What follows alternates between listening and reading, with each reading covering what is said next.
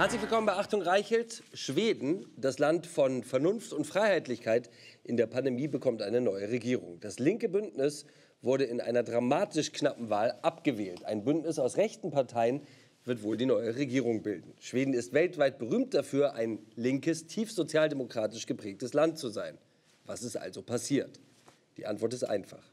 Die Menschen in Schweden konnten nicht mehr. Sie haben abseits der Corona-Entscheidungen die linke Politik und ihre dramatischen Folgen nicht mehr ertragen.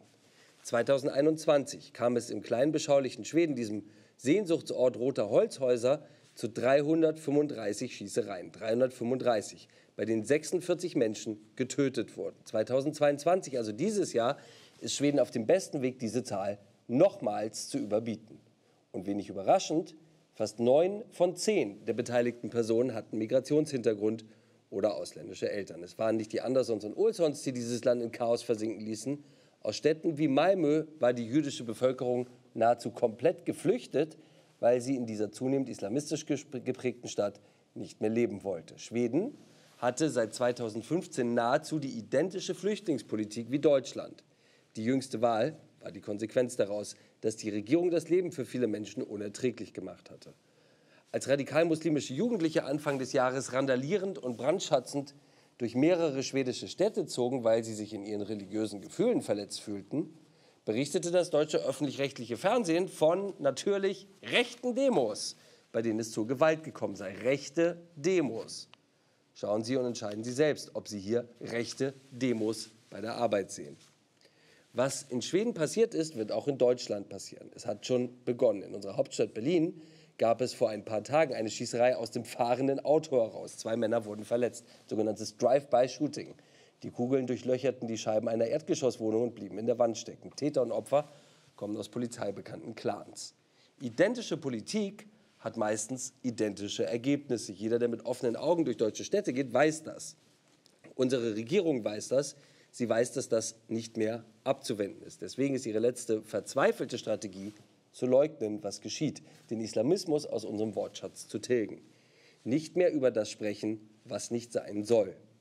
Vor wenigen Tagen löste unsere Innenministerin Nancy Faeser, die eher ihre eigenen Ansichten als unser Land beschützt, den Expertenkreis politischer Islamismus auf, ohne Angabe von Gründen. Was sie uns vorgaukeln möchte, könnte aber kaum klarer sein. Wo es keine Islamismus-Experten gibt, da gibt es auch keinen Islamismus. Das ist so, als würden Sie die Polizei abschaffen und hoffen, dass es dann keine Banküberfälle mehr gibt.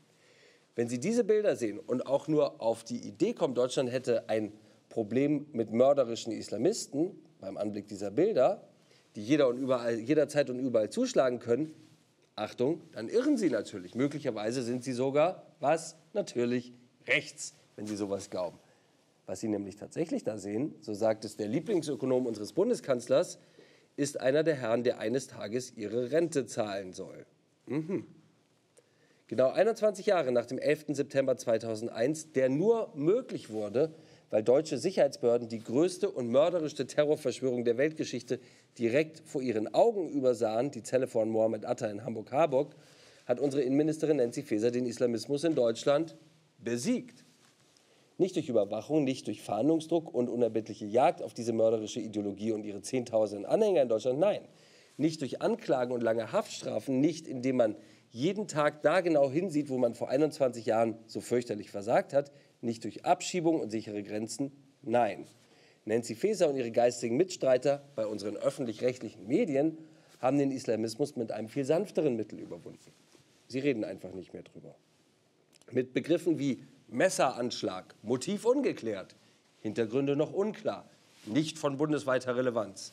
Gruppe von Jugendlichen und, Achtung, psychisch gestörte Einzeltäter haben Nancy Faeser, die ARD und das ZDF eine neue, verharmlosende, man könnte geradezu sagen, vertuschende Sprachwelt geschaffen, in der die Menschen, die in diesem Land leben, nicht mehr merken sollen, wer da unter ihnen ist. Aber wir merken es. Wir merken es von Tag zu Tag mehr. Wir merken es nicht an großen Anschlägen. Gott bewahre uns davor, denn Nancy Faeser wird uns nicht davor bewahren, sondern wir spüren es in unserem Alltag, in unseren Städten. Nancy Faeser behauptet, die größte Bedrohung für unser Land gehe vom Rechtsextremismus aus. Schauen Sie. Wir haben alle extremistischen Bedrohungen im Blick, den Islamismus, den Rechtsextremismus und den Linksextremismus. Aber die größte Gefahr für unsere Demokratie ist der Rechtsextremismus. Und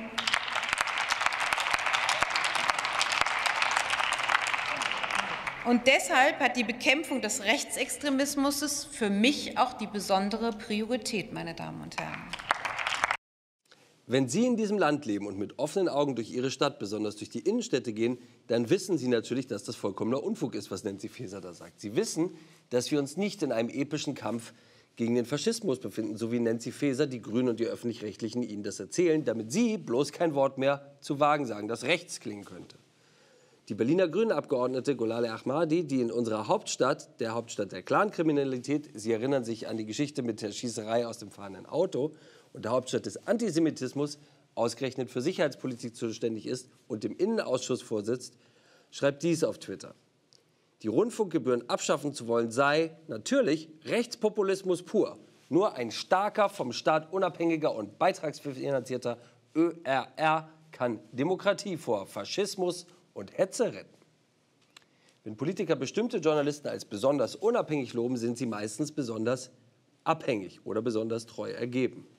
Wenn Politiker bestimmte Journalisten verteidigen, dann hat das immer nur einen einzigen Grund. Diese Journalisten berichten genau das, was die Politiker sich wünschen. Wir zahlen jedes Jahr 9 Milliarden Euro Zwangsgebühren, weil linke Politiker dort genau die Berichterstattung geboten kommen, die sie wollen. Es geht nicht um freie und unabhängige Informationen. Jeder weiß das. Es geht um genau das Gegenteil, um den Sieg der eigenen Weltsicht. Und in dieser Weltsicht gibt es kein Islamismusproblem. Ist hier irgendwo ein Islamismusproblem? Nein, kein Islamismusproblem. Ein Glück. Was glauben Sie, wie schnell wir in Deutschland über die Abschaffung der öffentlich-rechtlichen reden würden, wenn die der politisch-medialen Elite des Landes als rechts gelten würde? Innerhalb von wenigen Tagen würden Sie um 20 Uhr nicht mehr den Tagesschau-Gong hören, sondern nur noch ein Testbild sehen in Ansbach, im kleinen bayerischen Ansbach, verletzte ein 30-jähriger Afghaner, wir haben die Bilder eben gezeigt, zeigen sie hier nochmal, zwei Menschen mit einem Messer. Der Mann war ein abgelehnter Asylbewerber, der 2015 zu uns gekommen war. Er war mehrfach vorbestraft, sind sie immer, wegen Körperverletzung und sexueller Belästigung. Bei seiner Tat rief er Allah Akbar, Allah ist groß. Der Schlachtruf der Islamisten. In der Überschrift des ZDF heißt es dazu, keine Hinweise auf religiöses Motiv. Allahu Akbar, keine Hinweise auf religiöses Motiv. Man versucht nicht mal mehr, es zu vertuschen, wenn man uns belügt. In Ansbach gab es übrigens schon einmal einen islamistischen Anschlag. 2016 sprengte sich ein syrischer ISIS-Terrorist auf einem Festival in die Luft. 14 Menschen wurden verletzt. Nur durch Glück gab es keine Toten. Fahren Sie mal ins beschauliche Ansbach und fragen Sie die Menschen dort, ob sie schon vor 2015 Islamisten und solche Schreckenstaten kannten. Natürlich kannten sie sowas nicht dort aber sie, sie sollen nicht darüber sprechen. Messermänner, die Allahu Akbar rufen, nein, hat nichts mit Islamismus zu tun. Wie, könnte, wie kommt man darauf? Gehen Sie weiter, es gibt hier kein Islamismusproblem, Sie rechter Hetzer.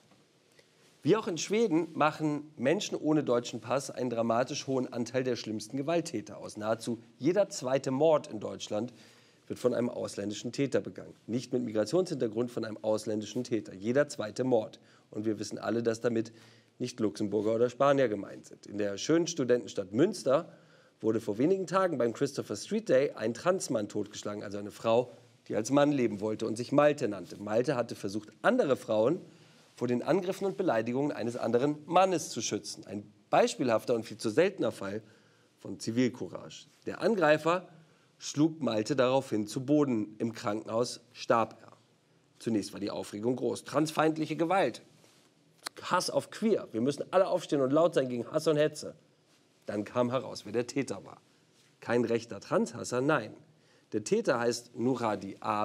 und ist ein, Sie ahnen es, abgelehnter Asylbewerber aus Tschetschenien, der längst nicht mehr in Deutschland hätte sein dürfen. Wir hatten leider keine Gelegenheit, mit Nuradi A. über seine Ansichten zu sprechen. Er sitzt inzwischen zum Glück im Gefängnis. Hoffentlich bleibt er lange dort. Aber Tschetschenien ist eine streng muslimische Gesellschaft, eine absolute Hochburg des Islamismus. Seit diese Hintergründe klar sind, haben Sie über diese schreckliche Tat nicht mehr viel gelesen. Es war einfach der falsche Täter. In Bremen verprügelte eine Gruppe von Jugendlichen eine Transfrau in einem Bus. Sie rissen ihr die Perücke vom Kopf. Erstaunlicherweise konnte zunächst niemand sagen, wie diese 15 Täter aussahen. Niemand hatte sie wirklich gesehen. Die Polizei veröffentlichte als einziges Detail, einer der Schläger habe, Zitat, braune Haare gehabt. Braune Haare. Keine besonders hilfreiche Beschreibung für eine öffentliche Fahndung, oder? Schließlich hatten die Ermittler doch noch Erfolg. Vier Täter wurden identifiziert. Es handelte sich, handelte sich dabei um Überraschung arabischstämmige Jungs im Alter von 12 bis 13 Jahren. Videobilder für die Öffentlichkeitsfahndung wurden bis heute nicht veröffentlicht. In Neustadt am Rübenberge wurde vor wenigen Tagen ein Jeside, also ein Angehöriger einer religiösen Minderheit, die Islamisten besonders verhasst ist, von einem Mann aus Somalia ermordet, niedergemetzelt. Der Täter gab zu Protokoll, das Opfer habe seine Religion beleidigt, den Islam. Als 2021 ein Mann auf dem Stuttgarter Schlossplatz mit Mohammed-Karikaturen gegen den politischen Islam protestierte, wurde er brutal verprügelt. Auch zwei Frauen mussten ins Krankenhaus. Der Angreifer wurde von der Polizei verhört. Im Anschluss stellten die Beamten eine Anzeige. Nicht gegen den Angreifer, sie stellten sie wegen Blasphemie gegen den verprügelten Islamkritiker. In Berlin kam es vor wenigen Tagen zu einem Übergriff auf einen Rabbiner. Der Mann wurde körperlich angegangen und als Zitat schreckliches Zitat, man muss es aber hier sagen, Zitat, schrecklicher Scheiß Jude bepöbelt. Der Rabbiner beschrieb den Täter als, Zitat, arabisch aussehenden Mann. Zitat Ende. Der öffentlich-rechtliche RBB berichtete zwar über den Vorfall, tilgte aber die Täterbeschreibung. Ein Foto von Nancy Fasers großer Aktion Verfassungsschüler zeigt in den hinteren Reihen junge Männer, die Erkennungszeichen von Islamisten zeigen, im Bundesinnenministerium.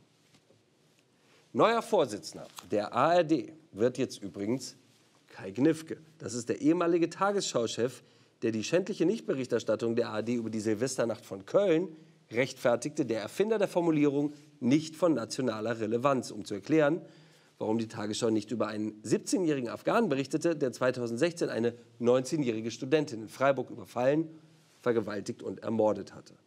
Gnifke schrieb damals, die Tagesschau berichtet über gesellschaftlich, national und international relevante Ereignisse. Da zählt ein Mordfall nicht dazu. Zitat Ende. Ich weiß nicht, wie es Ihnen geht, aber wenn ich an diesen Fall zurückdenke, empfinde ich das auch noch sechs Jahre später als gesellschaftlich relevant fürs ganze Land, als ein Zeichen für das, was hier gerade passiert. Noch einmal, dieser Mann, Kai Gnifke, wird jetzt Chef der ARD. Seine unzähligen Fehleinschätzungen, Verschleierungen, Rechtfertigungen, Vertuschungen hätten eigentlich das Ende seiner Karriere bedeuten müssen. Aber er wurde befördert. Kai Gnifke stieg zum mächtigsten Mann im öffentlich-rechtlichen Propagandaapparat auf, indem er nicht berichtete, sondern verschwieg und zu unterdrücken versuchte, was in diesem Land wirklich passierte.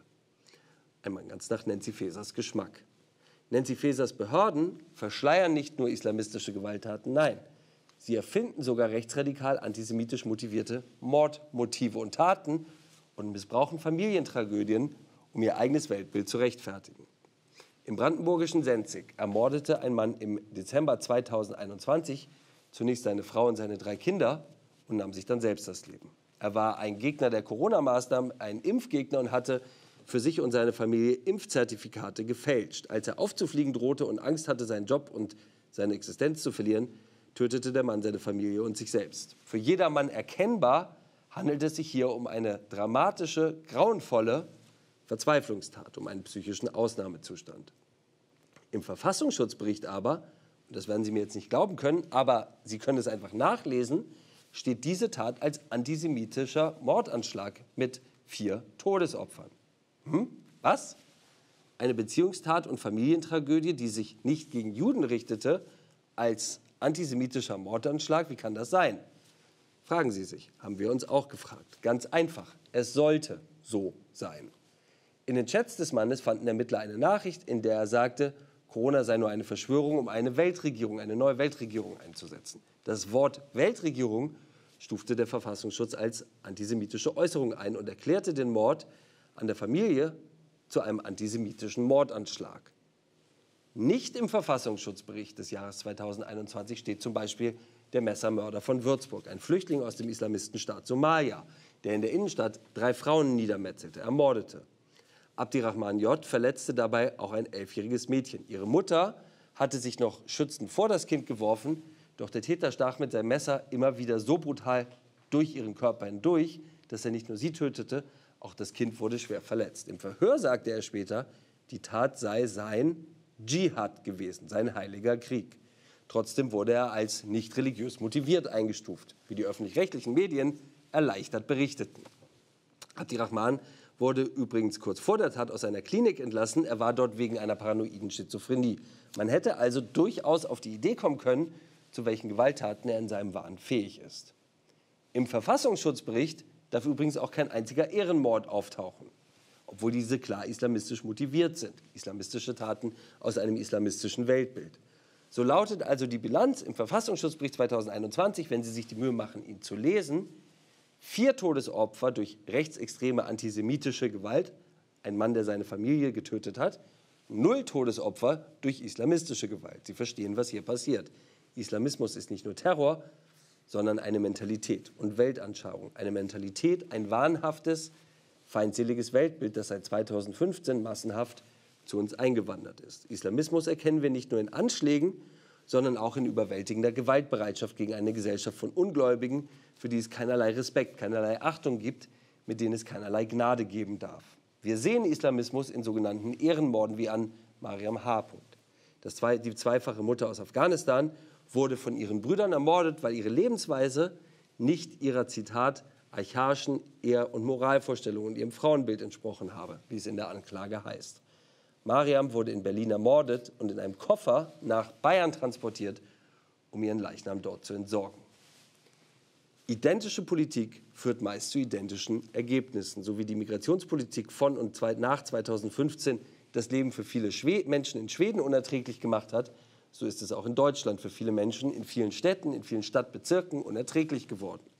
Wir haben es mit einer Ideologie zu tun, die uns verachtet und der wir es trotzdem erlaubt haben, sich bei uns auszubreiten. Nancy Faeser und ihre öffentlich-rechtlichen Verbündeten geht es um Macht. Macht ist der einzige Grund, warum sie eine politische Ideologie verteidigen, deren verheerendes und gefährliches Scheitern wir jeden Tag in unseren Städten, in unseren Zügen, in unseren Bussen, an unseren Bahnhöfen, an unseren Busbahnhöfen, in unseren Fußgängerzonen, auf dem Schlossplatz in Stuttgart, in unseren Parks, in Shisha-Bars erleben und aushalten müssen. All diese Fälle, von denen ich gerade gesprochen habe, bringen das linke Weltbild zum Einsturz. Sie sind Teil einer Realität, die die Linken nicht sehen wollen. Die Zahl der illegal nach Deutschland eingereisten Flüchtlinge ist übrigens im ersten Halbjahr um 47 Prozent auf 36.000 gestiegen. Das ist eine weitere kleine Stadt, die zu uns gekommen ist, weil Nancy Faeser sich weigert, unsere Grenzen zu schützen. Haben Sie dazu die große Berichterstattung in den öffentlich-rechtlichen Medien mitbekommen? Ich nicht. Vermutlich hält es der damalige Chef der Tagesschau und neue Chef der ARD, Kai Gnifke, auch nicht für national relevant, so wie auch die Regierung es immer weniger relevant findet, was ihre Politik im Leben normaler Menschen anrichtet. Mir zugeschaltet, eine große Freude, ist Ahmed Abdel Samad, einer der profiliertesten Islamkritiker unserer Zeit. Abdel Samad lebt in Deutschland unter Polizeischutz, weil er von radikalen Muslimen als Nestbeschmutzer gilt und getötet werden soll. Herr Abdel Samad, wenn Sie hören, dass Innenministerin Faeser den Expertenkreis Islamismus aufgelöst hat, was geht Ihnen da durch den Kopf? Glauben Sie, dass Nancy Faeser das Thema Islamismus in Deutschland ernst nimmt oder wahrhaben will? Ehrlich gesagt war ich überhaupt nicht überrascht, weil das ist das, was wir seit Jahren erleben. Äh, die Verharmlosung von Islamismus hat in Deutschland Tradition. Schon seit der ersten Fatwa gegen Salman Rushdie 1989, da haben deutsche Politiker und deutsche Intellektuelle und deutsche Medien haben Abstand vom Thema genommen und haben Rushdie damals nicht verteidigt. Nach dem 11. September dachte man auch, wir sind ja nicht beteiligt, das äh, betrifft uns nicht, das betrifft nur den USA, obwohl die Täter von Deutschland aus ihre Pläne ähm, und ihre ähm, Taten organisiert und geplant äh, haben. Und die Regierung Merkel war die schlimmste Verharmloserin des Islamismus, aber aus politischer Taktik. Also Merkel wollte nicht, dass die AfD groß wird. Merkel wollte nicht, dass Erdogan äh, verärgert wird, weil Erdogan unsere Torwart wegen Flüchtlinge in der Türkei ist. Äh, Merkel wollte die Golfstaaten, die den Islamismus finanzieren, nicht verärgern, weil sie unsere Mercedes und Waffen kaufen. Aber bei der aktuellen Regierung ist das nicht Taktik, ist es nicht strategisch, ist es nicht politisch, das ist pure Ideologie, das ist Komplizenschaft mit dem Islamismus. Es gibt eine geistige Nähe zwischen Islamismus und längs grün-rot. Ähm, ich weiß nicht, was die AfD, die, die, die FDP da mitmacht in dieser Regierung, aber es gibt die Bereitschaft oder den Willen, dass diese Regierung die Gesellschaft umerzieht in diese Multikulti-Doktrin, in dieser Multikulti-Ideologie. Und in dieser Ideologie gibt es keinen Platz für Kampf gegen Islamismus. Im Gegenteil, es darf nur eine schlimme Ideologie geben, nämlich die rechte Ideologie. Alle anderen Ideologien sind Freiheitskämpfer. Der Islamismus ist für die Linken eine, ein Freiheitskampf gegen den Westen, gegen Unterdrückung und gegen Rechts. Und da sehe ich das Hauptproblem. Ich war selbst Mitglied der Deutschen Islamkonferenz und ich habe gesehen, wie im Laufe der Jahre äh, der Begriff Islamismus immer aus der Öffentlichkeit verschwindet, aus der akademischen Welt, aus den Medien. 2018 hat schon der Deutsche Kulturrat ein Schweigegelübde sich und den Medien auferlegt. Wir dürfen nicht mehr über den Islam eine Talkshow machen. Und das gilt bis heute. Es gab seit dieser Sendung von Maischberger 2018 keine einzige Talkshow zum Thema Islam oder Islamismus mehr. Das ist das Ergebnis dieser woke Identitätspolitik, die damals nur in den Medien und an den Universitäten tätig war und jetzt unsere Regierung bildet.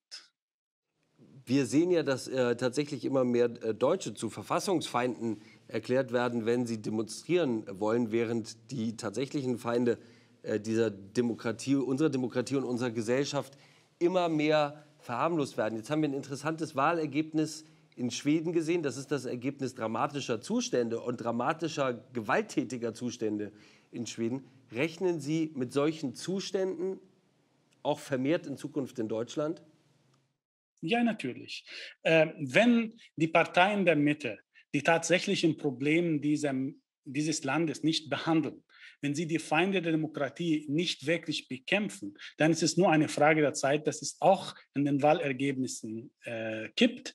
Das Hauptziel der Parteien der Mitte war auf jeden Fall, die AfD zu stoppen. Aber das wird dazu führen, dass neue Parteien entstehen, auch aus der Mitte, die das sehen und die Bevölkerung dieses Landes nicht, äh, ist nicht dumm. Die Bevölkerung sieht und versteht, auch wenn das Thema Islamismus aus den Medien verschwindet, verschwindet das Thema nicht aus, aus den Straßen, aus den Schulen.